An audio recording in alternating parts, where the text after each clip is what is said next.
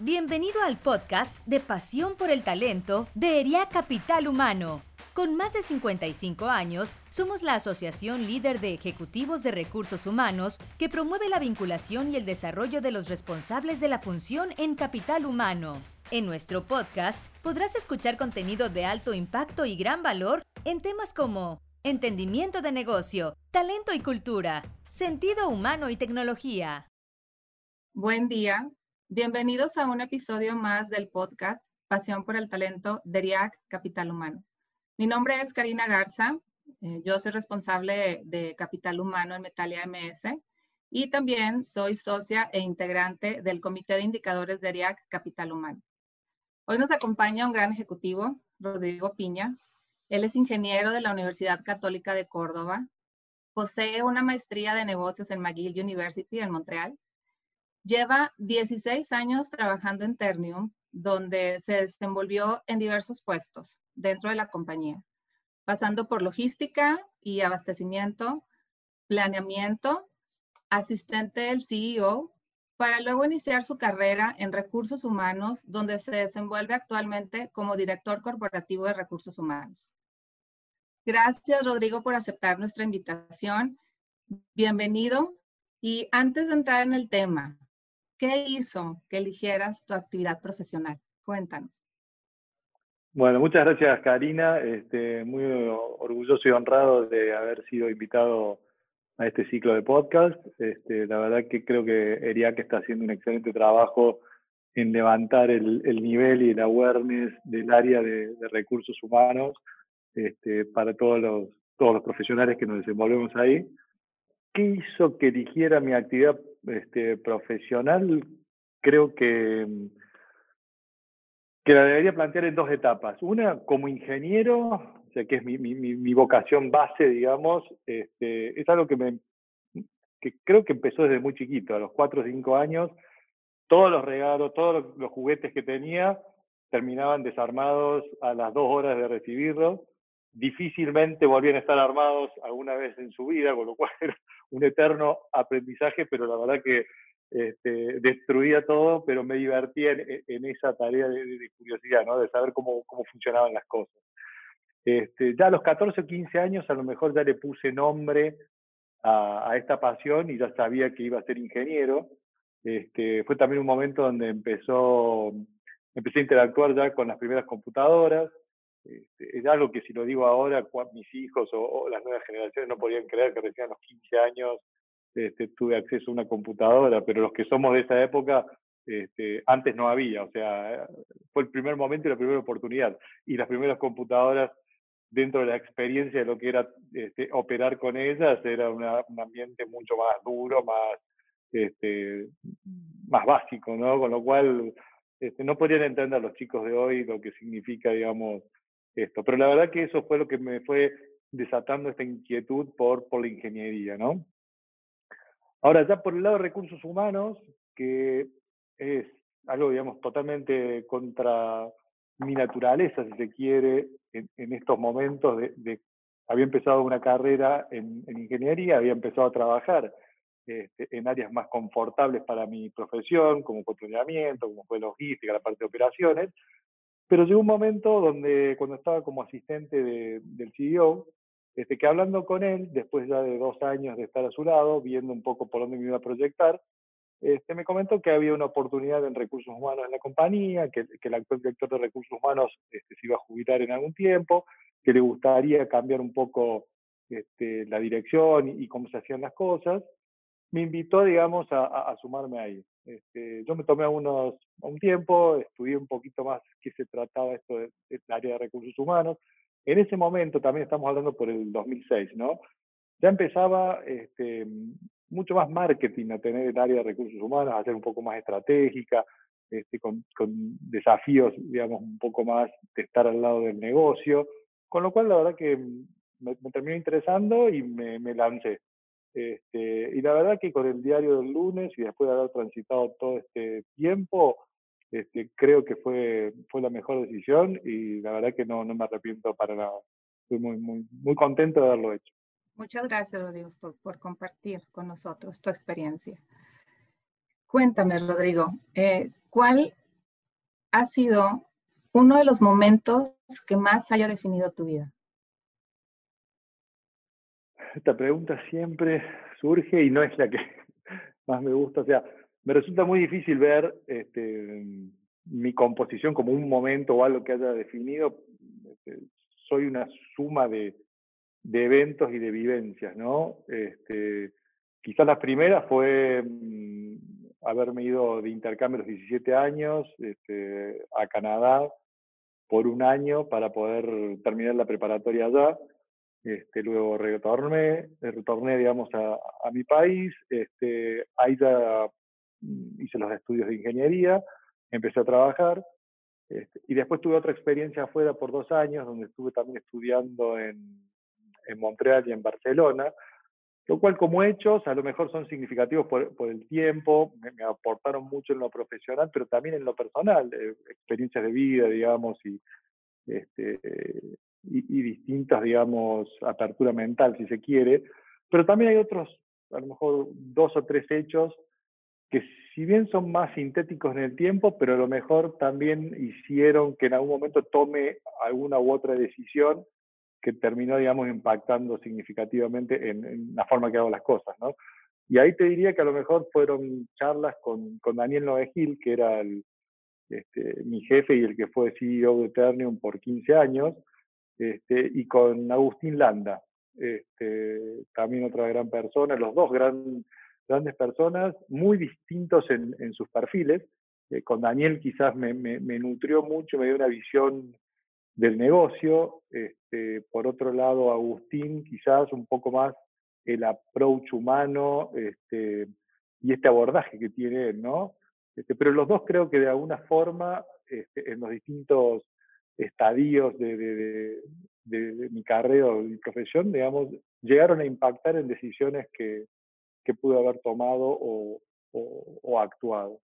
Este, y en lo laboral, a lo mejor un evento fuerte este, que me tocó vivir en el 2008, eh, cuando teníamos todavía la empresa Sidor en Venezuela, donde Chávez, digamos, la estatizó, y a mí me tocó estar allá, eh, eh, instalarme por dos meses este, en un momento de mucho, mucho conflicto, digamos, y agresiones para nuestro personal, entonces fue muy, muy formativo en entender un poco también el rol de RH hasta dónde llega, ¿no? No es el, día mismo, sino también ver la globalidad de lo que significa este, la extensión a las familias, todo lo que significó este, hacer las repatriaciones de manera segura, las inquietudes de la gente. Eh, la verdad que fue, fue también algo que, que me marcó un poco en, en, la visión de cómo, qué significa, digamos, este rol de, recursos humanos, ¿no? creo que esto es un poco lo que me fue en distintas etapas de mi vida, pero marcando a lo mejor algunas decisiones que fueron terminando en, lo que soy hoy. Muy bien. Muchísimas gracias por compartir toda una gama de conocimientos que se combinan, ¿verdad? Que han sido parte de tu historia. Y me lleva también a una frase que, como comenzabas, ¿verdad? Que son varios. Como decimos, somos una obra en construcción siempre estamos aprendiendo. Eh, muy bien, Rodrigo, muchas gracias. Ahora sí, entrando al tema que, nos reúne el día de hoy. Eh, por años, las empresas, tanto locales, nacionales e internacionales, se concentraron en buscar cómo ser competitivas, manteniendo su ventaja a través de la diferenciación del producto o entrega del servicio. Ahora la pandemia provocó una disrupción total provocando en todos una reinvención para sobrevivir. En este contexto, Rodrigo, y para abrir nuestra conversación, en tu opinión, ¿qué podemos hacer para sistematizar esta reinvención, que permanezca y que forme parte de la nueva cultura de la organización? Eh, yo veo el aprendizaje en las organizaciones como una ventaja competitiva clave, te diría es lo que nos permite la sustentabilidad y crecimiento del negocio. Y en este sentido, no es algo que sea nuevo ni fruto de la pandemia, es algo que se viene trabajando en el mundo del, negocio y de las empresas hace tiempo, ¿no? Este, es algo que se, está tratando de instaurar en, en, la cultura. Y para los que a lo mejor tenemos un camino un poco más recorrido en este aspecto, ayudó sin lugar a dudas, a, sortear la pandemia o a tomar las acciones este, de manera rápida, y a los que no, quizás es un, este, los llevó a, realizar, digamos, la necesidad de caminar ahí, ¿no? De, instalar una cultura de aprendizaje que sea de rápida reacción ante los cambios de mercado. Este, es cuestión de ver a lo mejor cuántas empresas basan su ciclo de éxito en un producto o en un servicio estrella este, y al tiempo son desplazados. Eh, y eso, o sea, uno se explica, ¿y qué pasó? O sea, y el no haber aprendido a leer o entender cómo cambia el contexto, los patrones de consumo, los requerimientos, la experiencia del cliente, este, sin ir más lejos, para actualizar el modelo de negocio y poder atender esto, muchas veces este, permite que otra persona o otra empresa, digamos, lo lea y lo entienda más rápido y nos desplace en el rol donde teníamos o en esta ventaja inicial de haber sido eh, el primero en entrar, ¿no? Pero por eso creo que el tema de aprender es un tema de sustentabilidad y, de importancia para continuar el negocio, porque lo que hoy nos va a hacer exitoso no necesariamente lo va a seguir siendo en el futuro y tenemos que estar aprendiendo permanentemente cómo leer lo que está pasando en el mercado, cuál es la nueva tendencia para poder ir adaptando lo que hoy es exitoso y que lo siga siendo. Este, en nuestro caso y en el, te diría que en, gran parte de las empresas básicas y esenciales, la pandemia en sí no trajo un problema de, demanda este, fuerte, salvo a lo mejor los dos meses de, marzo y abril, donde hubo un parate, el mundo se paró de golpe, después ya empezó a, girar de vuelta, pero las empresas esenciales, las empresas básicas, este, no vimos afectado a lo mejor nuestra demanda en sí. Lo que sí vimos afectado es los procesos. Lo que tuvimos que salir a hacer, si bien teníamos órdenes a lo mejor para cumplir, era cómo garantizar la continuidad operativa y el cuidado de nuestra gente, ¿no? Para que la gente pueda ir a trabajar de manera segura, para que podamos este, garantizar que todas las líneas siguieran produciendo en un entorno que era totalmente nuevo, que era este, eh, innovador, si se quiere, en las restricciones, en lo que podía hacer y lo que no podía hacer, entonces, esto la verdad que fue algo disruptivo, pero no atacó en sí el producto o el servicio que hacíamos, sino cómo lo hacíamos o dónde lo hacíamos. Y nos llevó a trabajar en instalaciones más seguras, a trabajar en la digitalización de los, procesos, en la flexibilización laboral, este, entendiendo este teletrabajo o el trabajo a distancia este, como algo innovador, que muchos estábamos trabajando a lo mejor en tener un día flex al mes o algo así, y de golpe es 100% la gente a la casa y solamente los esenciales que tienen que estar en el piso de planta este, estaban ahí, ¿no? Y todo esto en, tan solo uno o dos meses hubo que reacondicionar todos los procesos, las tecnologías para que esto sucediera. Pero, como te decía, en la gran mayoría de los casos la gente ya tenía a lo mejor alguna plataforma, ya estaba trabajando en algunos esquemas de flexibilidad. Lo que hizo la pandemia fue un catalizador o un acelerador, si se quiere, de estos cambios. ¿no? En muy poquito, en poco tiempo este, saltamos a lo mejor 5 o 10 años de lo que nos hubiera llevado a hacer lo otro. Y creo que este gran experimento que está haciendo este, la pandemia nos va a permitir aprender y dejar cambios permanentes, no solo en las empresas, sino en la sociedad en general, de cómo se puede lograr una mayor eh, agregación de valor este, y relacionamiento de las personas en diferentes modalidades, o sea, no necesariamente estando siempre de la manera tradicional como estábamos. Este, es un potencial que nos, que nos está mostrando esta realidad de conectar con equipos a distancia. Y acá no me refiero solamente a lo mejor a los que íbamos a, la oficina y de repente hacemos el mismo trabajo en nuestras casas a 20 kilómetros, a 30 kilómetros de distancia, sino también en el sentido amplio de lo que significa, ¿no? De, por ejemplo, teníamos consultores o cursos o que atender situaciones o cuestiones que muchas veces nos demandaban viajes de varios días, de varias personas, y hoy la verdad que esto hasta nos lleva a cuestionarnos en cuáles casos esto es necesario y en cuáles casos no es necesario. Este, hay algunas cuestiones de que van a ser requerido la presencia física, ahora muchas otras no. Entonces, esto va a terminar impactando a nivel sociedad en general en una mejora de productividad y de calidad de vida este, de las personas, en la medida en que podamos ir acomodando las agendas a estos esquemas. O sea, pasada la pandemia, no veo que quedemos en un esquema de teletrabajo o virtualidad al 100% como estamos ahora. No lo veo sustentable, porque la verdad que, eh, por lo menos es nuestro negocio, o sea, somos gente eh, sociales, somos gente que tenemos que estar junta para muchas este, actividades. Otras no.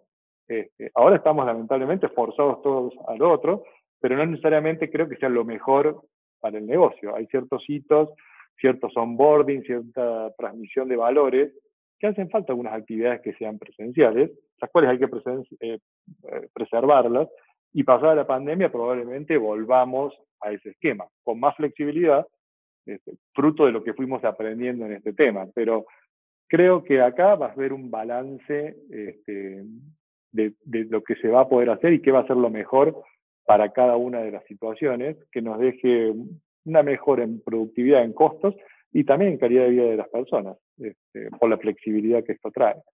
Muy bien, Rodrigo. Y construyendo sobre esa reinvención, sobre esa cultura de aprendizaje, aquellas organizaciones que han sobrevivido, ¿crees que sepan qué y cómo le hicieron para lograrlo? ¿Cómo, cómo crear esa conciencia de aprendizaje y de evolución?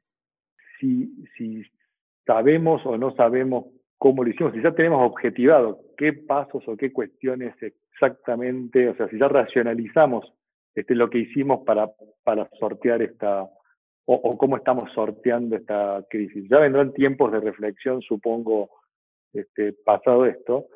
Lo que sí sé es que si tenemos una cultura donde es proactiva y es permeable al aprendizaje y está en su ADN la búsqueda de soluciones rápidas, difícilmente se note lo actuado en un periodo de crisis como algo extraordinario, porque al final del día es lo que hacemos este, permanentemente y es como operamos de manera regular. Entonces, este, creo que gran parte de la batalla de la respuesta viene e, en lo que uno es.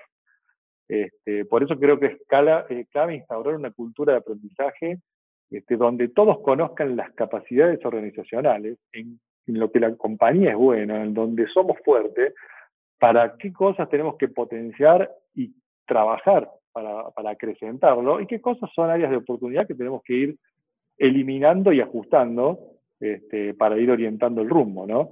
Es muy importante, creo, que la alineación de los objetivos del negocio y el acortar los plazos este, de, de, de, de las tareas o de los objetivos que tenemos con nuestra gente, acortar los, los plazos para poder tener un ciclo de retroalimentación más corto que nos permita ir midiendo el impacto este, a la vez de ir corrigiendo, digamos, lo que tengo que hacer. Este, esto sumado con aumentar el sentido de propósito de nuestros colaboradores para que tengan más autonomía en las acciones y en las decisiones que toman día a día. Entonces, me parece que es una conjunción de una, una cultura que sea permeable y ágil a la hora de nuevos, este, de adopción de nuevas formas de hacer las cosas, este, de ponerle a nuestra gente un sentido de propósito y también objetivos un tanto o ciclos de control más cortos que nos permita, digamos, cerrar, medir este, y ajustar de manera más dinámica y más rápida. Excelente, es como tener un traje hecho a la medida, ¿verdad? ¿Para qué hacer, Rodrigo, eh, de una organización tradicional a una organización que aprenda? Y yo creo que para ser líderes de mercado, creo que es algo que es mandatorio para la sustentabilidad de las empresas. Cómo anticipar y cómo sortear los desafíos que se van a plantear en el futuro. Hoy es la pandemia, mañana es una adquisición, este, sortear este, la aparición de nuevos competidores en el mercado, productos sustitutos, etcétera. O sea, estamos siempre expuestos a desafíos, a lo mejor más grandes o más chicos, pero, pero siempre estamos, digamos, eh, con este challenge permanente. Otros temas que deberían movernos es, por ejemplo, cómo anticipar y empezar a abordar los requerimientos de las nuevas generaciones. La Z, por ejemplo, la cual viene con un alto sentido de propósito este, y son los que estarán copando el mercado en los próximos 5 este, a 10 años, ¿no? el mercado laboral, el mercado de consumo, y vienen con preguntas de qué estaban haciendo con el medio ambiente o qué tan diversa es la compañía, cosas que a lo mejor hoy no estamos acostumbrados a lidiar o escuchar de manera este, rutinaria o nuestros procesos internos, ¿no? Eh, y esto muy probablemente afecte la forma de hacer los negocios, de operar y hasta de captar el, talento. Eh, es por eso que tenemos que empezar a contar con una cultura, digamos, permeable este, y que anticipe y aprenda para poder afrontar los cambios y estar preparados. Sí, sí, claro. las nuevas generaciones vienen con una visión más orgánica, más, inclusiva. Totalmente. Y te dije, o sea, te dije lo de las generaciones, pero podría haber sido cualquier cosa, ¿no? O sea, es esto de ir anticipando lo que va sucediendo y que termina siendo un game changer este, para todas las compañías, ¿no? En tu opinión, Rodrigo, ¿habrá alguna guía o pasos para ser una organización que aprende? sobre el tiempo, ¿crees que exista un tiempo para este propósito? Creo que hay que generar condiciones, este, un ambiente propicio donde se genere el clima para, realizarlo, ¿no? Partiendo de un ambiente que tolere y permita el aprendizaje, a base de, de atreverse a hacer, experimentar, capitalizar el conocimiento adquirido para poder avanzar. ¿Cuántas veces escuchamos que tenemos que aprender de los errores?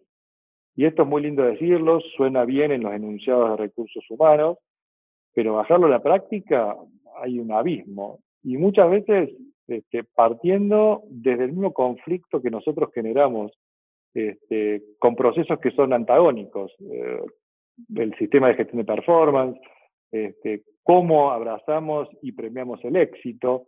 Entonces, ¿cómo impacta un evento que termina en fracaso, aunque haya sido muy rico en el aprendizaje que dejo? Este, ¿cómo, la empresa eh, combina estos dos mecanismos, ¿no? ¿Cómo se toman los líderes de estas situaciones?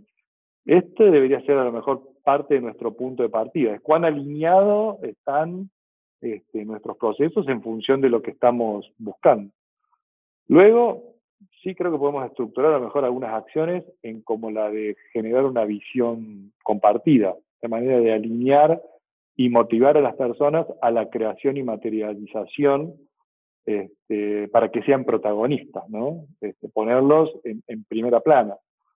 El desarrollar la, habilidad también de pensamiento sistémico como una práctica rutinaria este, y que vaya más allá de intentar solucionar un problema puntual o aislado, sino que ver el sistema con los límites lo más amplio posible.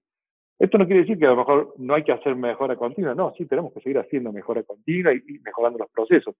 Pero muchas veces, hasta si, de vez en cuando o regularmente no hacemos este, este ejercicio, corremos el riesgo a lo mejor de aplicar una mejora o tomo un proceso particular, le aplico un proceso de mejora que probablemente lo consiga, sea más eficiente, más productivo en tal proceso, pero que si lo hubiera visto con los límites más ampliados, hasta a lo mejor la solución hubiera sido eliminar el proceso porque ya o no me agrega valor o dentro del macro contexto este, ya lo tengo resuelto por otro lado.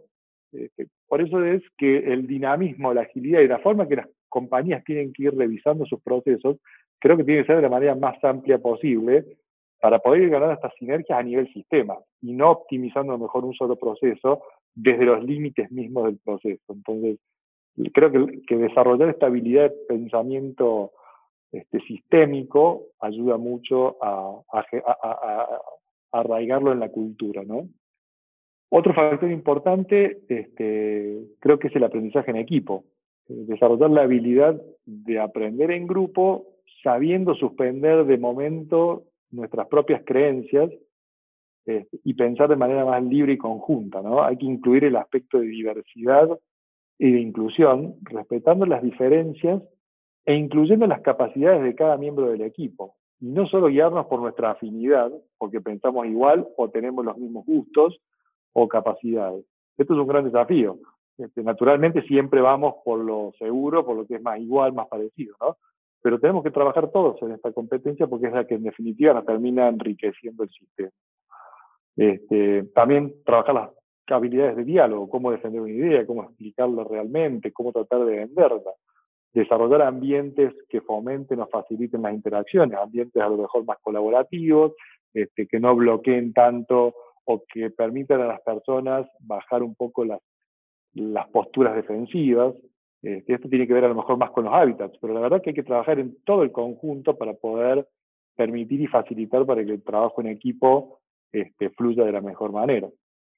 Y volviendo también a la pregunta tuya, donde preguntaba sobre en cuanto al tiempo, yo creo que partamos de la base que todas las empresas estamos aprendiendo de alguna manera para poder sobrevivir.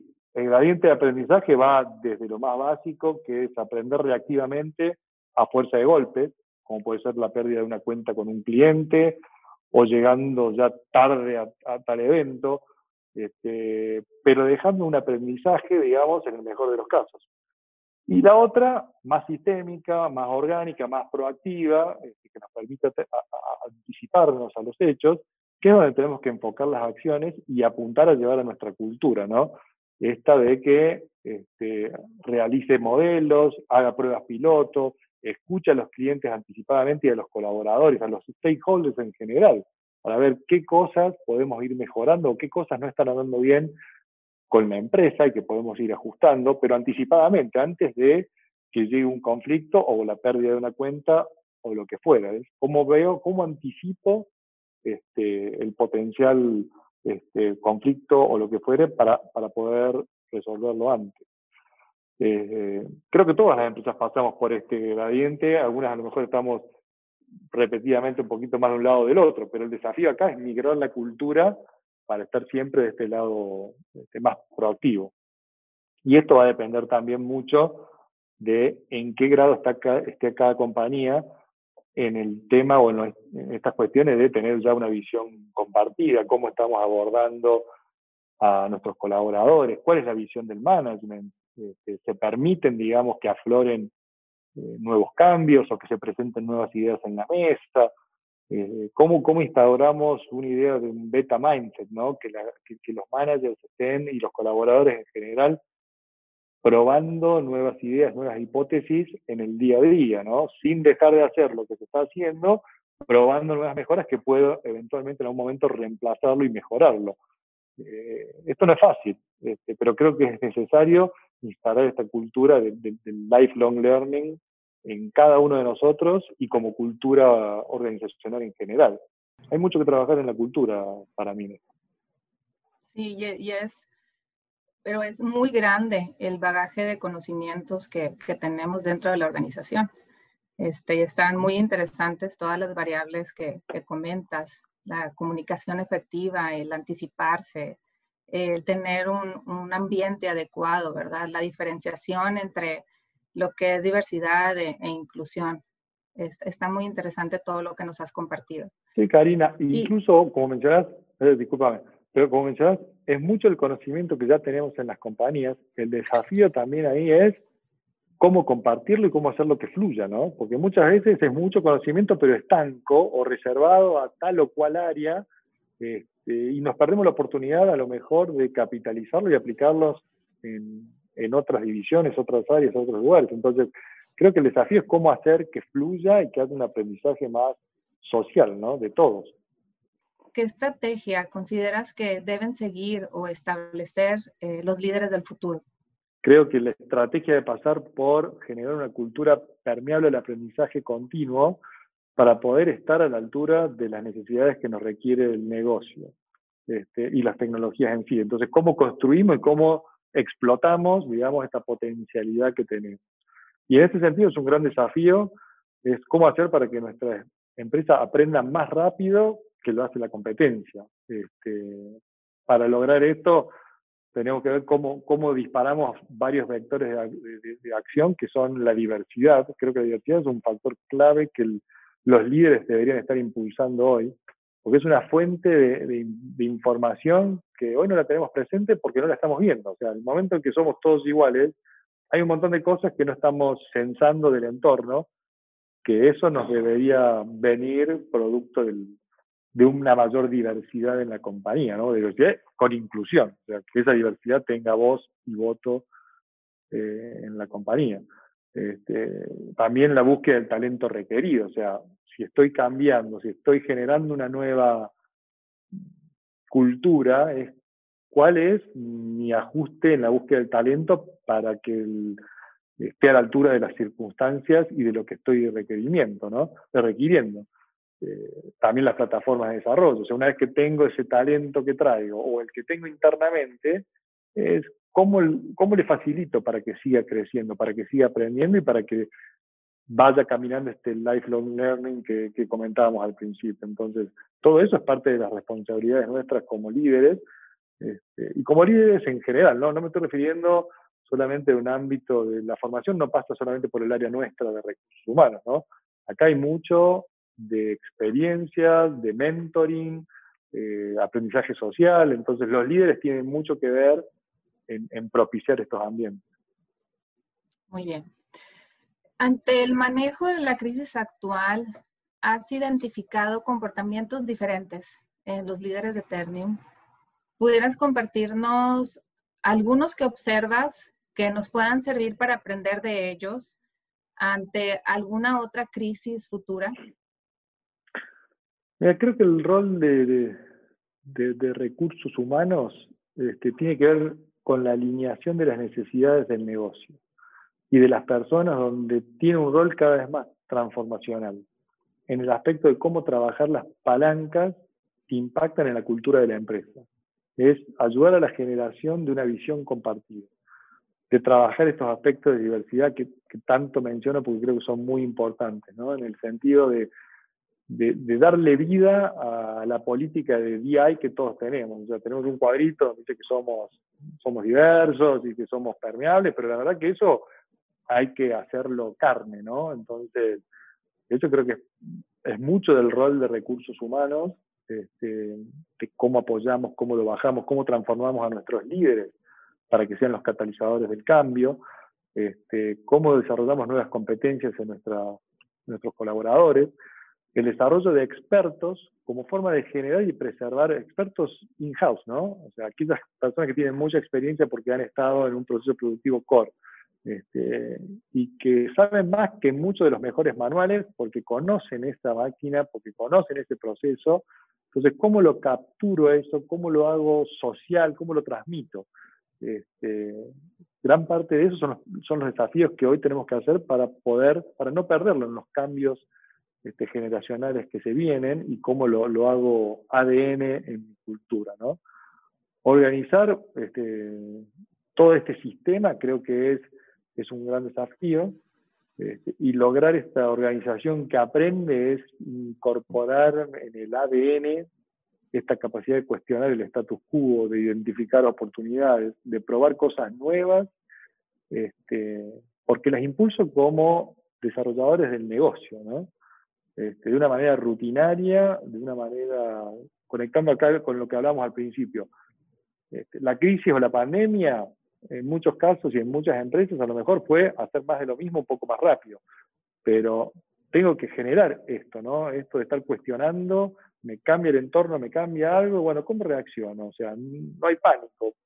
Piso la pelota, veo lo que está pasando este, y veo qué acciones tengo que tomar de manera rápida de manera alineada, por eso es muy importante, digamos, cómo alineamos a todos los, colaboradores para que todos vayamos para el mismo lado, para poder sortearlo este, de manera lo más rápido posible.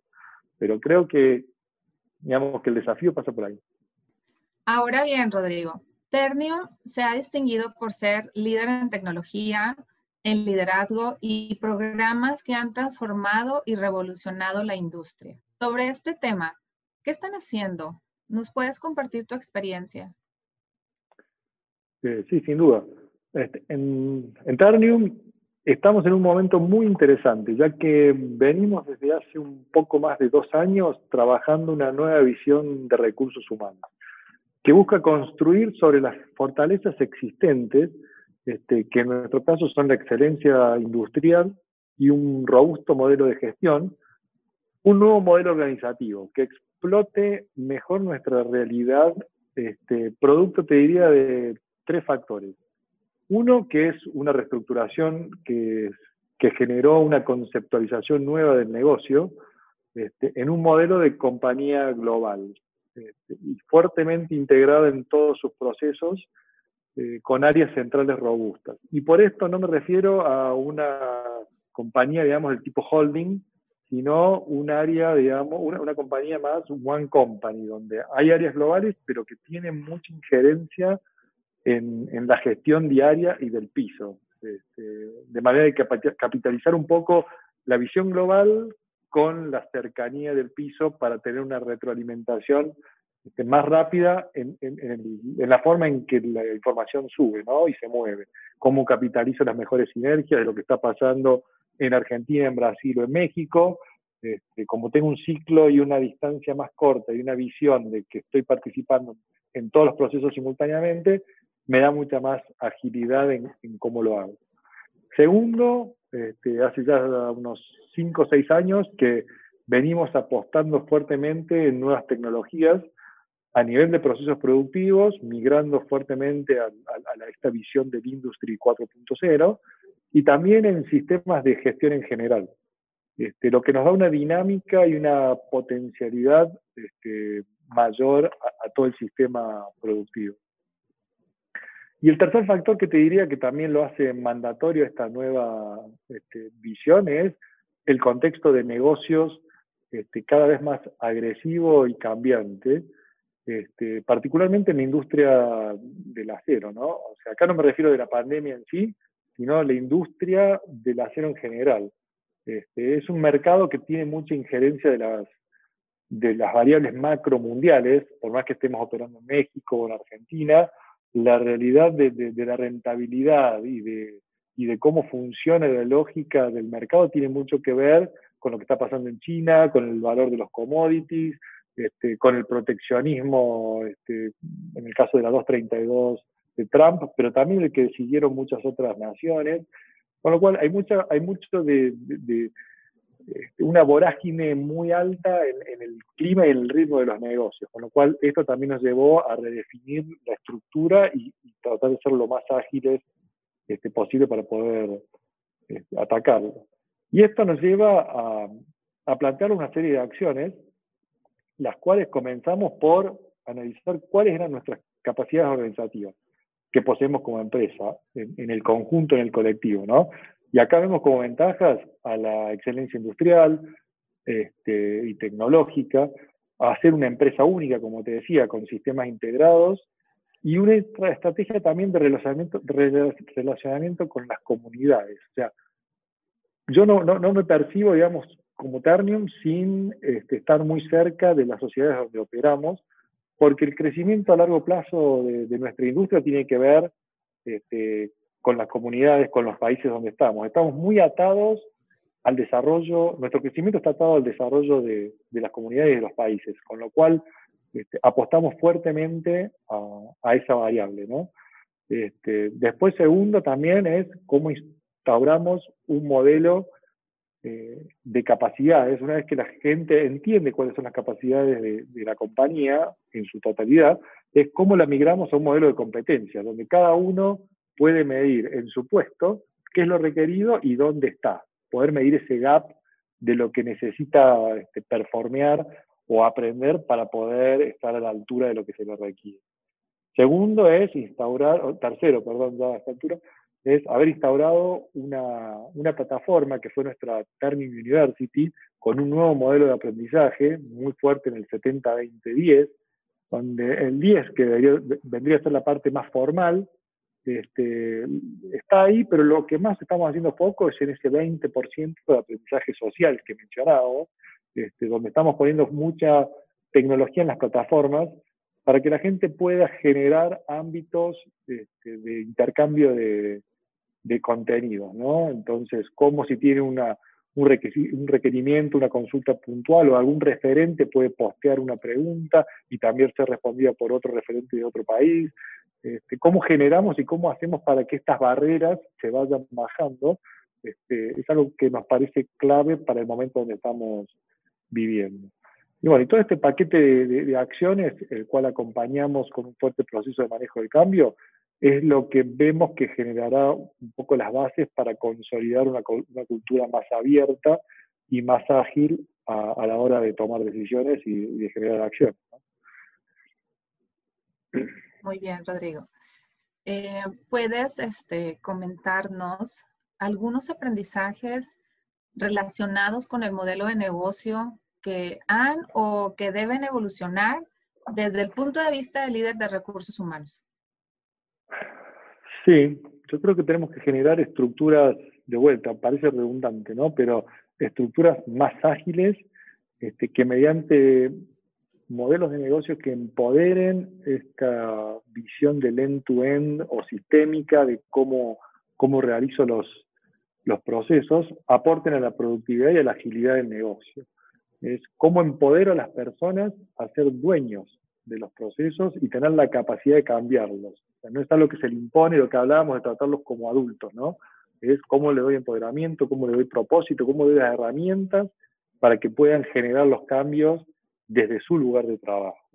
Este, y la verdad que es todo un desafío, porque muchas veces, muchos, calculo que todas las empresas, este, nosotros, o sea, nos cuesta mucho el, tratar de disociar esto de la rigurosidad de los procedimientos y muchas veces este, los grados de libertad que esto limita, cómo vamos fomentando una cultura en que los haga más este, propios, que la gente se apropie de esto y que pueda cuestionar y cambiarlo, ¿no? Creo que eso es un gran desafío para, para adelante. Es cómo fomentar este entorno propicio para el aprendizaje y dejando tiempo para reflexionar, ¿no? Cosa que es muy difícil por ahí en los tiempos que vivimos porque el tiempo no alcanza, este, la presión del negocio va muy allá este, y pasa por, por sobre todo estos tiempos que uno pretendería tener para reflexionar, para aprender, para pensar de manera estratégica, pero que nos lo tenemos que hacer y hay que ponerlo en la agenda y hay que darle el lugar que se merece para poder capitalizar el aprendizaje y materializarlo, ¿no? O sea, eh, es competir con el tiempo, con el día a día, pero hay que generarlo para poder capitalizar esto. Y una palanca, otra palanca, digamos, que yo te diría que es estimular el intercambio de ideas, abriendo las fronteras entre las áreas, este, propiciando reuniones de equipo, participación de, nuestros colaboradores en congresos, vincularlos a proyectos con clientes y proveedores este, y cualquier otra actividad que involucre un intercambio de ideas que ayude a expander este, aquellas ideas preconcebidas que, que todos tenemos y que nos encasillan, ¿no? ¿Cómo generamos esto, esta masa crítica? Y cuando la cultura ya tiene cierta maduración, creo que el desarrollo de foros de aprendizajes mediante las universidades corporativas que tengamos o alguna otra plataforma, este, es algo que también permite el canalizar las, inquietudes y poder participar de soluciones cruzadas con todos los integrantes este, de la compañía. Muy bien. Rodrigo, invaluables los conocimientos y experiencias que nos compartes. Muy interesante tu plática. Para cerrar este episodio, cuéntanos, ¿qué le recomendarías ¿Qué les aconsejas a esos jóvenes que se encuentran iniciando o hace poco iniciaron su carrera en esta apasionante área de recursos humanos? Mira, yo te diría básicamente mm, dos, o sea, tienen dos vectores distintos, ¿no? Uno es, creo que es clave, que es la de entender el negocio. O sea, por más que nosotros tenemos recursos humanos, es muy importante entender el negocio, qué necesita el negocio, cuáles son los desafíos y oportunidades que tiene, para después poder alinear las acciones y contribuir al crecimiento del mismo. Un poco evitar estas cuestiones que mencionaba al principio de este, la dicotomía de los sistemas, que algunos sistemas que me premian el éxito, y por otra parte digo que tengo que capitalizar los aprendizajes del fracaso. Entonces, tengo que entender el negocio para ver qué es lo que me hace falta y alinear un poco de esto. Y en ese sentido, que no tenga miedo de participar en proyectos este, de otras áreas. Este, creo que esa proactividad de, querer estar en, otro, en otra área este, puede ser muy rica para la carrera. Y después otro ya más, a lo mejor, interno de recursos humanos es no se enamoren de, de las herramientas. ¿no? Muchas veces nosotros en recursos humanos producto de lo que nos venden los consultores o, las tendencias o los benchmarks, este, sale el, flavor of the month, entonces tenemos que implementar esto porque es lo que se usa en todos lados, porque es a lo que todas las grandes empresas lo tienen. Y muchas veces hay que ver este, cuál es el espíritu de la, herramienta, qué me aporta y cómo estoy yo como sociedad o como compañía para capitalizarlo, ¿no? este, una mala implementación o querer migrar a una herramienta que, en la cual yo no estoy preparado, por ahí va a terminar generando una burocracia o que la compañía trabaje para la herramienta, cuando debería ser al revés. Entonces, este, tener un poco cuidado con todo esto que estos manuales de las reglas del éxito, de las cosas que hay que hacer, este, siempre analizarlas en el sentido de qué es lo que me está aportando este, y qué cosas realmente puedo capitalizar de estas y qué cosas voy a dejar este, de lado porque no, no estoy hoy a la altura este, para, implementarlas como están. ¿no?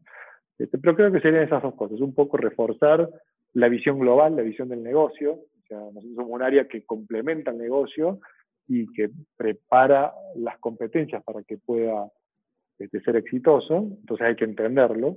Y la otra es la de no sobreexagerar por ahí este, las recetas ¿no? o las herramientas que utilizamos.